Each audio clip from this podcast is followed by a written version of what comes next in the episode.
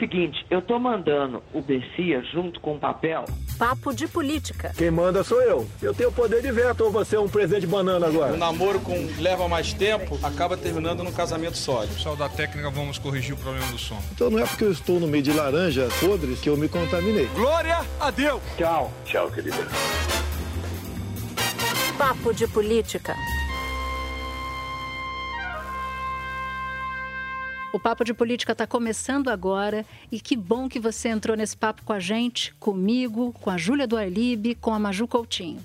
Bom, a gente nesse episódio vai falar da Comissão Parlamentar de Inquérito para investigar a pandemia. O governo federal pode entrar um ou outro governador nessa história, nessa investigação, mas a conduta do governo federal estará sendo observada com lupa pela Comissão Parlamentar de Inquérito.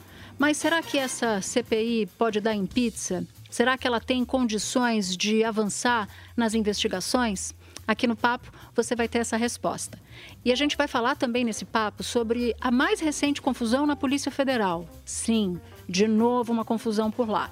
Acabou de sair o superintendente da Polícia Federal do Amazonas, que tinha feito uma ofensiva sobre Ricardo Salles, apresentou para o Supremo Tribunal Federal uma série de acusações, uma série de suspeitas contra o ministro do Meio Ambiente, dizendo que ele atua no cargo contra o meio ambiente e que faria, segundo as alegações de Alexandre Saraiva, o superintendente que acaba de deixar o cargo, que ele faria parte, Ricardo Salles, de uma organização criminosa. Então veja só, rapidamente, depois dessa ofensiva contra Ricardo Salles no Supremo Tribunal Federal, ele foi tirado do cargo e disse para a Globo News que foi tirado do cargo e que soube disso pela imprensa. Então veja só, confusão contratada e com potencial repercussão. E a gente vai falar também da situação do ministro Paulo Guedes, um enfraquecimento notório do titular da economia lá atrás, considerado pelo presidente da República o posto Ipiranga do governo. Então fica com a gente, esse papo tá muito bom e você não pode faltar. Bom, gente, mais uma semana em que a gente é atropelado pelos fatos. A gente estava vindo para o estúdio gravar o papo. Bora ser jornalista na Suíça, que lá deve ser tranquilíssimo. Lá deve ser bem tranquilo. Maravilhoso. A gente não tem sossego já faz um bom tempo, desde 2013. Mas aí vem a notícia da troca, de que o governo decidiu trocar o superintendente da Polícia Federal no Amazonas, depois que esse superintendente, esse policial, declarou guerra ao Ricardo Salles. É, o Alexandre com... Saraiva, só para não deixar de citar o nome dele. É, entrou no embate né, com o ministro Ricardo Salles, falando da até possibilidade de uma organização criminosa, o ministro defendendo os madeireiros e os madeireiros destruindo a floresta e ele responsável como chefe da Polícia Federal em proteger. Então entrou no embate e perdeu. Agora, é, eu conversei com o juiz da Polícia Federal que disse que a saída dele já estava contratada. prevista, contratada, porque está tendo a troca com o novo superintendente, o novo diretor-geral DG da Polícia Federal, está tendo a troca de várias superintendências. Agora, ele é uma figura, né, Natuza? A gente tem uma apuração aqui conjunta, Maju, ele é uma figura que entende muito de, de floresta amazônica, atuou em vários estados da região durante 10 anos, é, estuda, tem uma pós-graduação sobre desmatamento e tudo mais e foi cotado para ser ministro do Meio Ambiente.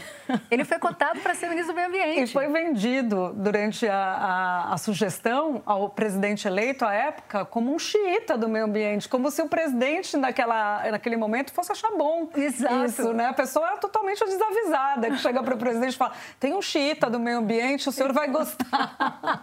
ou, ou foi vendido como um xiita no, do, do, no lado contrário, é, né? É. Mas aí essa história é o seguinte: lá em 2018, 2018, Bolsonaro já tinha ganhado a eleição, estava montando a equipe, sugeriram o nome de Ricardo, de Ricardo Salles, não, de Alexandre Saraiva. Um policial federal que fazia a segurança do presidente na época da campanha. Bem lembrado. E aí foram para a conversa.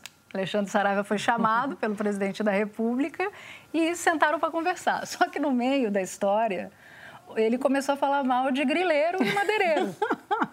Desavisado aí... também, né? No caso.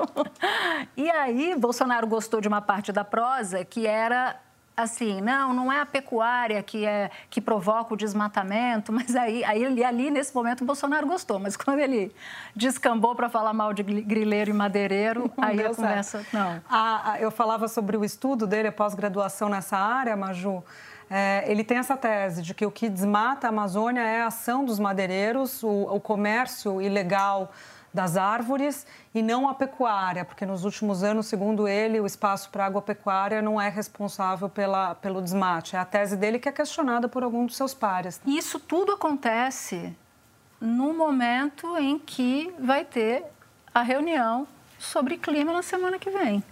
Nossa, total. É uma reunião importantíssima para o Brasil, tem se preparado já há algum tempo. É um encontro articulado pelo Biden e os americanos estão em reuniões técnicas com os brasileiros, ou via Ricardo Salles, ou via o embaixador brasileiro nos Estados Unidos, Nestor Foster, há um tempo já, desde fevereiro.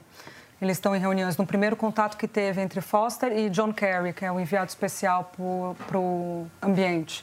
E o Brasil o presidente assinou uma carta e está é, tá se preparando, né, Maju? Assim... Essa carta que foi divulgada hoje, a gente está falando, Sim. uma carta que foi divulgada nessa quinta-feira, que é o dia que a gente grava o Papo de Política, né, que o presidente mandou para o presidente americano Joe Biden, prometendo acabar com o desmatamento ilegal lá para 2030, que foi essa carta foi enviada no mesmo dia em que o governo tinha anunciado aquela meta de desmatamento da Amazônia aqui no Brasil. E assim, a questão é, né, é uma carta que muitos acham, criticam porque fala mais de passado passado do que de futuro, na verdade, de ações de futuro, mas tem uma baixada de tom, ah, né? Total. Aquela baixada de tom, um tom diplomático, a gente assim, é. pode, se assim a gente pode dizer, né? Acho que já tem a digital do novo chanceler, que quando tomou posse fez um discurso é, bem é, não alinhado à defesa do meio ambiente, mas não crítico, não falando em climatismo, aquele tipo de coisa que o Ernesto Araújo fazia. Falava, falou em urgência climática, na verdade, uhum. emergência climática, se eu não me engano. E tem também o dedo de Tereza Cristina, que é a, alguém que teme né, a consequência no agronegócio da, da questão ambiental. Então, foi uma carta que vem sendo trabalhada há um tempo, foi enviada na noite de quarta-feira para a Casa Branca com duas cópias uma para o Departamento de Estado e outra justamente para justamente para John Kerry, que se tornou esse interlocutor. Uhum. Aliás, Salles também se reposicionando nessa discussão, sabendo que com Biden a história é outra, tem buscado é, se reposicionar com os americanos e tentar calibrar um pouco o discurso. Mas vocês estavam falando dessa reunião do clima e de como está a situação. O Brasil está na boca de Matilde lá fora em razão da condução da pandemia e já estava antes em razão do, do meio ambiente. Só para fazer um adendo, a gente lembra que essa semana que passou, voos da França, a França impediu a chegada de voos brasileiros. Você está falando da boca de Matilde? Cortou. É, a gente tem essas histórias aí, essa, essa, essas proibições do Brasil. E a preocupação com a disseminação da pandemia é. aqui no Brasil, né? Teve uma articulação de artista também para pedir para o Biden não fazer nenhum acordo com o governo brasileiro dessas, desses encontros que têm acontecido. E a tendência agora, gente, o, o, o Salles acabou falando em uma negociação entre recursos e metas, né? Ele colocou, não exatamente com essas palavras, mas deu a entender que as metas brasileiras propostas no encontro podem ser antecipadas se houver recursos para isso, o recurso dos americanos. E na minha apuração, assim, é muito improvável que haja recurso que os Estados Unidos anunciem algum tipo de dinheiro do governo do Tesouro Americano ao Brasil, muito bem porque teria que passar pelo Congresso americano. O que é mais provável entre os negociadores brasileiros é que haja algum anúncio de dinheiro privado para projetos brasileiros na Amazônia que tenham relação com biomedicina, esse tipo de coisa. Essa semana turbulenta, falando em pandemia, a gente teve a CPI da Covid, finalmente Rodrigo Pacheco leu o requerimento e tem aquela máxima que eu não sei se vocês sabem quem é o autor da máxima de que CPI sabe-se como começa e nunca sabe-se como termina. Parece é, é Ulisses? Ulisses Guimarães. Ulisses Todo Guimarães? atribui a ele essa declaração. Agora, tem alguns personagens aí que estão às voltas com o presidente Bolsonaro que se destacaram nessa semana. Acho que o primeiro, e acredito que vocês concordam comigo é o senador Jorge Cajuru, que vazou aquela ligação com o presidente Bolsonaro e que, de forma proposital ou não, a gente não sabe aí, expôs um presidente que se sente muito confortável para mandar recados aos outros poderes e fazer ameaças, né? Segundo aqui nosso personagem, Rodrigo Pacheco, Tá aí, presidente do Senado tentou postergar a CPI, acabou na berlinda. Terceira, olha aí, bom de briga, senador Randolph Rodrigues, que é o autor do pedido de criação da CPI e alvo de uma das ameaças do presidente. Renan Calheiros está de volta ao cenário aí, ao holofote político. Ele simboliza, né, meninas, aquele MDB independente, é, e os problemas que o presidente vai ter que conseguir aí, vai ter que contornar, contornar né? na investigação políticas. parlamentar da CPI. E você, Natuza, ia trazer um quinto elemento nessa história, que tem aí uma interrogação, um elemento fantasma, invisível surpresa. Quem é? Ou um sujeito oculto. O sujeito dizer, oculto. Eu vou dizer já já quem é esse sujeito oculto. Mas antes, uma observação sobre o senador Cajuru, porque eu conversava com o Renan Calheiro, o outro elemento da semana que é importante. E ele falava assim: olha, Cajuru nunca se sentiu confortável ali no Senado. Ele sempre se achou mais ético do que todo mundo e tal. E a gente percebia esse sofrimento dele ali no Senado. Vamos libertá-lo desse sofrimento? Mas como assim? Ele falou: não, é uma desumanidade deixá-lo no Senado Federal assim sofrendo tanto por não se adequar ali. Eu, eu ouvi de senadores que assim, ah, Cajuru ainda está muito jornalista esportivo, ainda leva uns dois mandatos para realmente incorporar o incorporar senador. o senador. Vamos revelar quem é o sujeito oculto? Vamos lá. Bom, é o senador Davi Alcolumbre. Mas Davi Alcolumbre não está escalado para a CPI, por que, que ele é um personagem dessa semana? Bom, porque ele se transformou numa figura chave para o presidente Bolsonaro. Ele é extremamente influente, mas, embora seja esse grande articulador oculto, por que, que ele está sempre na sombra? Porque ele acha que ele ajuda o presidente ali na surdina, mas ele não precisa aparecer junto para não assimilar um desgaste. E ele não estava, nessa semana que foi decisiva para o presidente Bolsonaro, que tentava evitar a CPI, ele não estava em Brasília, ele estava no estado dele, no Amapá, porque também está super preocupado. Pode até ter ido, porque estava vendo que ia, ia dar, dar confusão essa história da CPI, mas ele também está preocupado porque o irmão não foi eleito prefeito, e aí ele está precisando, como tem eleição no ano que vem, precisando reforçar a sua base eleitoral. Ele tem pretensões né, de fazer como governador um, Clécio Luiz, que já foi prefeito de Macapá, que é muito ligado, veio de uma, de uma origem mais de esquerda, né? agora está mais aliado a Davi Alcolumbre, e também eleitores dele ficam meio assim com essa imagem colada né? de Davi a Bolsonaro. Então, por isso é melhor agir nas sombras. E tudo está passando por ele, tudo, absolutamente tudo. Quando ele fez negociação do orçamento, quando ele se aproximou de Bolsonaro, ele conseguiu muita emenda, ele conseguiu muita indicação para cargo e ele concentrava isso. O que é um, um, uma diferença em relação a governos anteriores. Porque em governos anteriores, quem concentra essa distribuição de cargos é um ministro de confiança do presidente.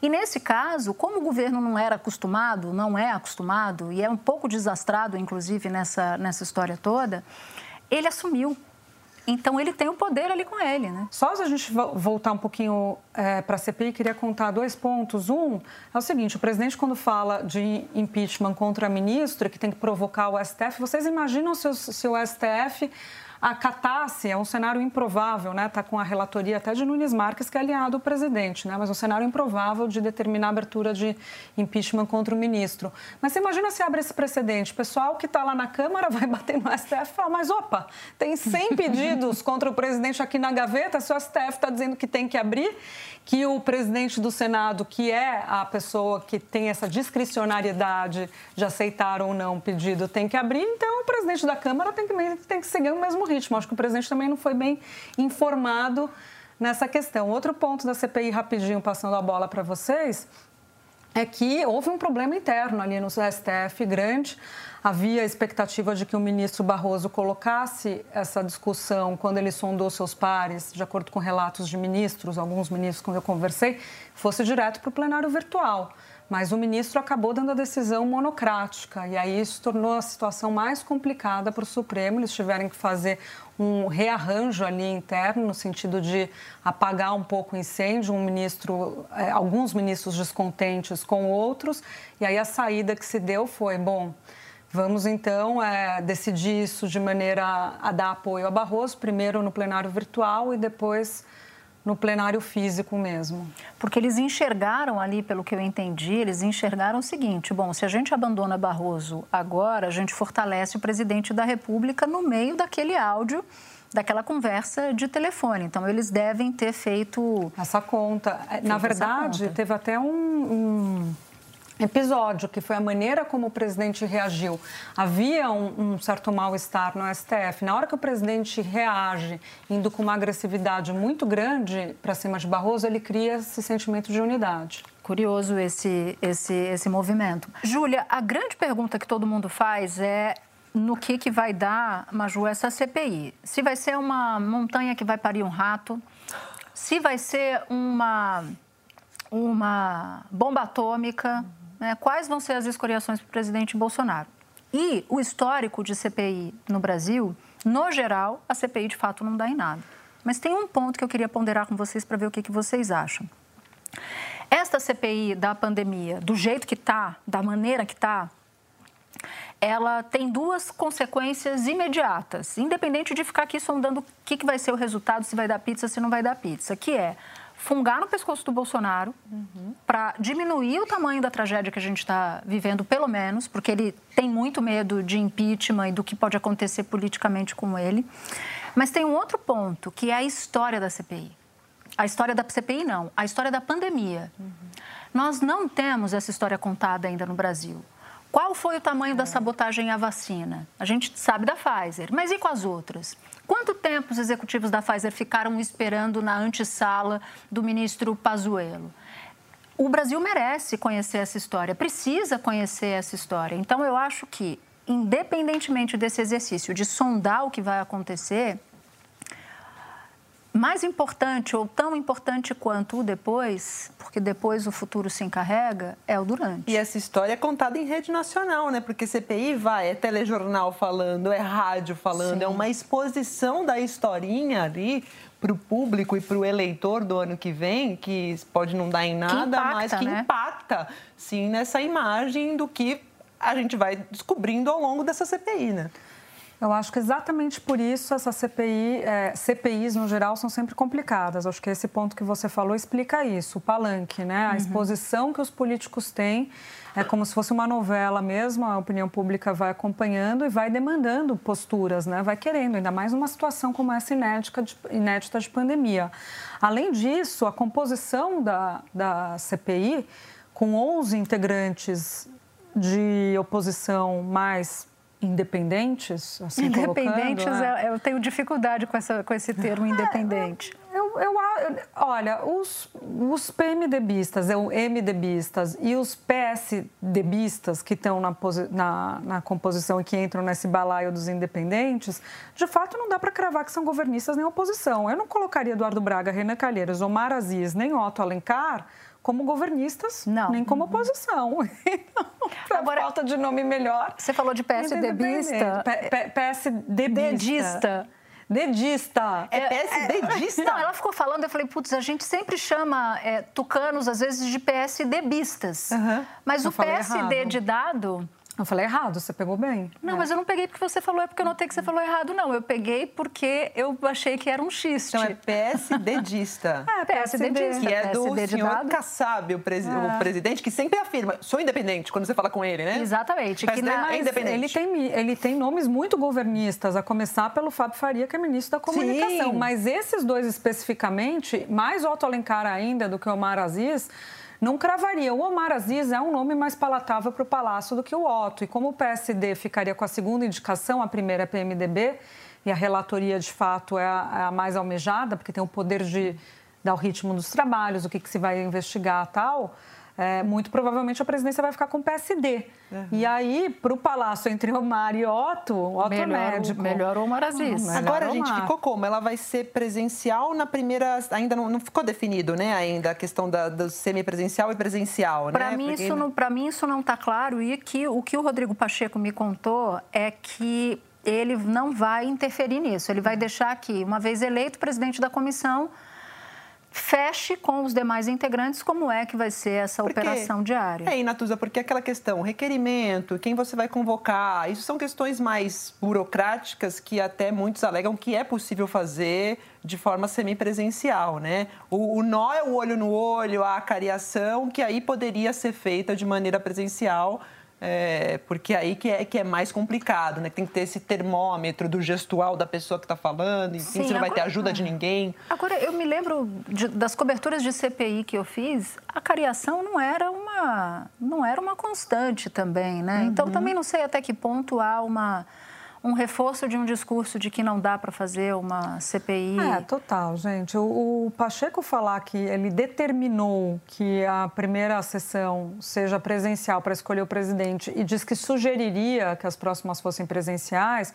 já mostra que tem uma intenção ali de, de talvez de, contribuir para a protelação, porque não tem razão de você fazer uma votação que, que não seja presencial. Não tem razão para você não topar não ser presencial. Por que, que oito senadores, onze senadores vão se encontrar, não podem fazer isso via Zoom? A gente, judiciário já faz isso, né? Mas eu fiquei tentando me lembrar aqui de outras CPIs, e talvez a, a última CPI que tenha mais dado barulho tenha sido a CPI dos, dos Correios. Mas uma CPI que todo mundo teme, quer dizer, todo mundo que é governo sempre teme, é aquela CPI do PC Farias, o tesoureiro do Collor, e que acabou dando caldo para o processo de impeachment do Collor. Tanto que a gente, toda vez que começava a cobrir uma CPI, eu sempre me perguntava, vai ter um Fiat Elba, né, que foi a, a razão ali, o, o ou o ato de ofício, ou a prova de que havia irregularidade ali na época do, do Collor de Mello. Ou o batom na cueca, Natuzaneri. Poxa não vida, Júlia ser tão fina. Nossa! Fina. Daí pior que não foi nem finesse, foi esquecimento mesmo, que vocês viram que eu não é tô nada, boa, é né? elegância de Natuzaneri. o tal do Fiat Elba. Gente, outra coisa que a gente tem que colocar na roda aqui foi a questão da Câmara que, querer também abrir uma CPI, que aí disse que reforçaria. Eu, eu, não, eu não consigo ver muito sentido de duas duas CPIs mas aí rolando. é o palanque que você, a que você é, se é referiu, o palanque, né? é, é, isso, é. O pessoal Aumentar vê o, Senado, o palanque. É o, é, o pessoal vê lá no Senado e falou assim, pô, eu também sou candidato ao governo no ano que vem e tal. Total. Eu quero meu, minha ribalta aqui.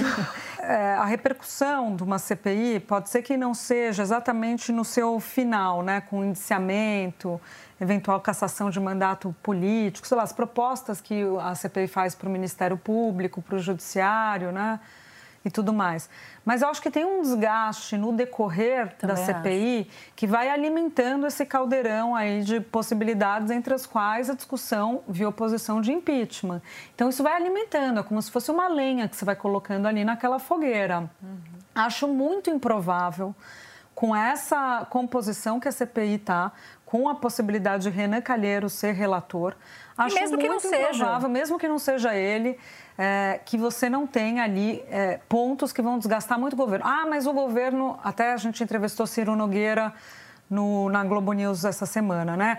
Ah, ele compõe a CPI, presidente do PP e um dos maiores defensores do presidente. Ah, mas já está tudo dito, já se sabe o que o presidente já falou, já não. Não, não, não, não. Precisa não. saber os documentos. Quem foi o servidor ali ou o cargo de comissão que foi lá e assinou um protocolo dizendo que tinha que pedir a cloroquina. A capitã cloroquina foi ela. Precisa saber exatamente pegar as ordens administrativas, o Estado atuando na contramão do que deveria, né? É isso aí. E, e para mim, o ponto mais fraco de Bolsonaro, tanto do ponto de vista de imagem pública como eventual dano judicial no futuro, é vacina.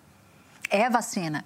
Porque vacina, quando não se tem vacina, as pessoas de fato morrem e o vírus circula de maneira avassaladora. Então, eu acho que o ponto fraco dele, o maior de todos, acho que são vários, foi a história da vacina. E, para mim, a história da vacina não foi contada ainda. É, eu concordo que não foi contado, eu tenho, tenho dúvida ainda se é o maior, porque ele tem um argumento bom que é falacioso, mas que ao mesmo tempo é bom, talvez esteja sendo contraditória que é a questão mundial da vacina. Né? Não é só o Brasil que está sem vacina. Mas isso é a Europa está sem vacina. Mas isso é agora. Quando eu falo de história da vacina, não é nem o de agora, a consequência de não se ter investido. Mas houve sabotagem às vacinas? Porque a gente fala não, só de claro Pfizer. que houve. Por isso que eu estou falando que o, o argumento é falacioso. Quer dizer, quem assinou contrato cedo teve vacina. Quem sabotou a assinatura de contrato, que foi o caso de Pazuello e Bolsonaro, não teve vacina. Uhum. A Pfizer fez o primeiro contato com o Brasil Brasil em junho de 2020, fez uma proposta em julho de 2020 ou agosto, agosto. de 2020 e, e, poderia fornecer vacinas à época, se dizia, em dezembro de 2020. Sim. Né? É, não teria à época talvez o aval da Anvisa, mas em termos de fornecimento já haveria possibilidade. Fico imaginando aqui o depoimento do executivo da Pfizer. Uhum. A depender de como for, confirmando que a gente já sabe na superfície, Total. mas entrando na profundidade, e, acho que vai ter um e problema. E a quebra sério. de sigilo, né? As quebras de sigilo que podem ser documentos.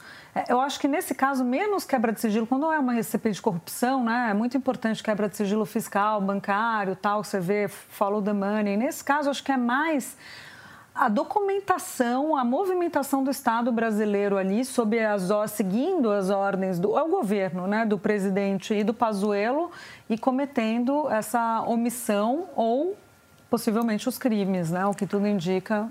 O, o, deputado Silvio Costa, com quem nós todas, nós todas falamos, ele lembrava ali dos tempos em que ele atuava em CPI e ele dizia o seguinte, que os inimigos se animam, né, os inimigos de alvos da CPI, com documentos. Então, chega muito documento, chega documento anônimo.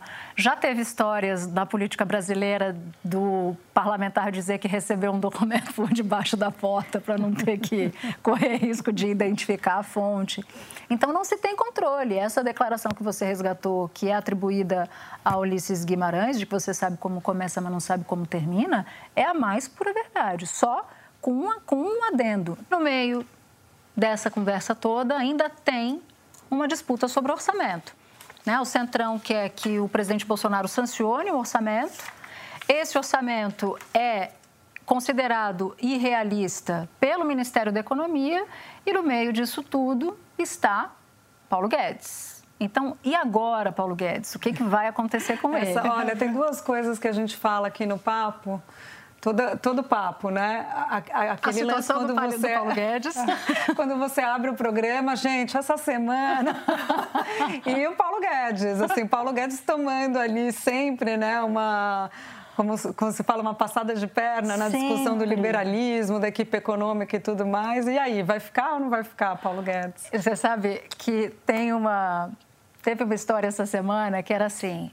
Não, já que o Paulo Guedes está recomendando ao presidente da República que não sancione o orçamento, porque isso pode gerar uma pedalada de dimensões colossais e poder ser uma ameaça de impeachment ao presidente da República.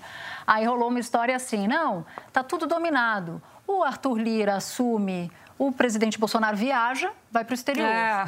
O vice-presidente viaja, vai para o exterior é. ao mesmo tempo. Com isso, o presidente da Câmara, que está ali na linha de sucessão, assume. Aí calma. Que, que ato contínuo, um interlocutor foi perguntar para o Arthur Lira se isso era verdade. Ele falou assim: olha, tem de fato essa articulação? Aí, ao que me contaram que ele respondeu. Isso só pode ser para me queimar. Realmente não é possível. Agora, se isso acontecer, no primeiro ato como presidente da República em exercício, eu sanciono o orçamento, demito o Paulo Guedes, o Ricardo Salles e o Milton Ribeiro da educação numa tacada só. Porque tem tudo a ver com o que está acontecendo, que é o Lira não aceitar voltar atrás nas emendas, Sim. especificamente nos 16 bi, que é o primeiro ato da negociação das emendas. Ele disse que teve o aval e teve a chancela da economia, não topa de jeito nenhum que isso seja vetado. Então, a questão agora é: o que eles tentaram essa semana, só pegando o gancho quem está chegando aqui com a gente, foi tentar passar uma constitucionalidade em algo que estava inconstitucional, um orçamento constitucional, da constitucionalidade dele por meio de uma PEC. A economia tentou fazer isso no desespero para tentar é, manter as 16 bi. E só uma coisa: o abacaxi que o ministro Paulo Guedes está são os técnicos. Os técnicos da pasta da Secretaria de Tesouro e da Secretaria de Orçamento. Eles estão resistentes a assinar qualquer ato que tenha a ver com esse orçamento. Eles têm grupos, comitês, desde 2015, do episódio das pedaladas, em que eles se encontram é, em diferentes comitês, né, subgrupos de programação financeira, dívida pública, e eles mandam tudo que eles discutem lá para o TCU, para a Secretaria é, macro, de Macroavaliação Governamental, que é quem acompanha as contas e tudo mais, para dizer, ó, nós técnicos estamos achando isso, isso e isso. E fica documentado para não ter problemas como eles tiveram na questão das pedaladas. E, Júlia, essa história aí, o TCU, na verdade, vai analisar lá para o ano que vem, né? Na verdade, é, ele pensa assim que podem falar que não, não tem problema com pedalada agora, mas esse orçamento aprovado é março do ano que vem, que segue para junho, pertinho da eleição ali, que a gente ter ou não, a gente vai ter ou não o diagnóstico se houve ou não pedalada. Eu vi até de um especialista que, assim, a gente não quer se manifestar agora porque é como se houvesse um doente, a gente ainda não sabe muito bem. Se o paciente morre, aí que a gente vai fazer toda a análise, autópsia, enfim, para ver o que deu nessa história, que seria isso em junho do ano que vem, Sim. no caso da, do, dos gastos do orçamento, né, do rombo Apesar do orçamento. da provocação que é. a Câmara fez né, para o TCU. Alguns deputados já entraram lá com o pedido do TCU para ver a legalidade do orçamento. E voltando para o momento Paulo Guedes, ainda teve uma outra, uma outra história história de que ele estava ali querendo, olha, vamos fazer assim, vamos A negociar, que é uma proposta para furar teto, né? O teto, o teto de gastos, o que ele negou. Mas aí, Maju, chamaram o ministro Paulo Guedes de como é que era mesmo? Grávida de Taubaté. O valor liberal de, tal, é, de liberal de Taubaté. Olha aí, eu já o valor econômico que apurou isso junto com o pessoal Foi. do Centrão. Foi. Esse meme que tá bombando, olha isso, gente. É sobre esse tipo de ruído aí entre parlamentares que apelidaram o ministro Paulo Guedes de liberal de Taubaté, como vocês falaram. A reverência, a referência para quem não lembra, lembra daquela história da moradora de Taubaté que simulou fica uma aqui gravidez no interior de São Paulo, que ela simulou uma gravidez de quadrigêmeos, recebeu presentes, ajuda, enfim, aí depois não era nada disso.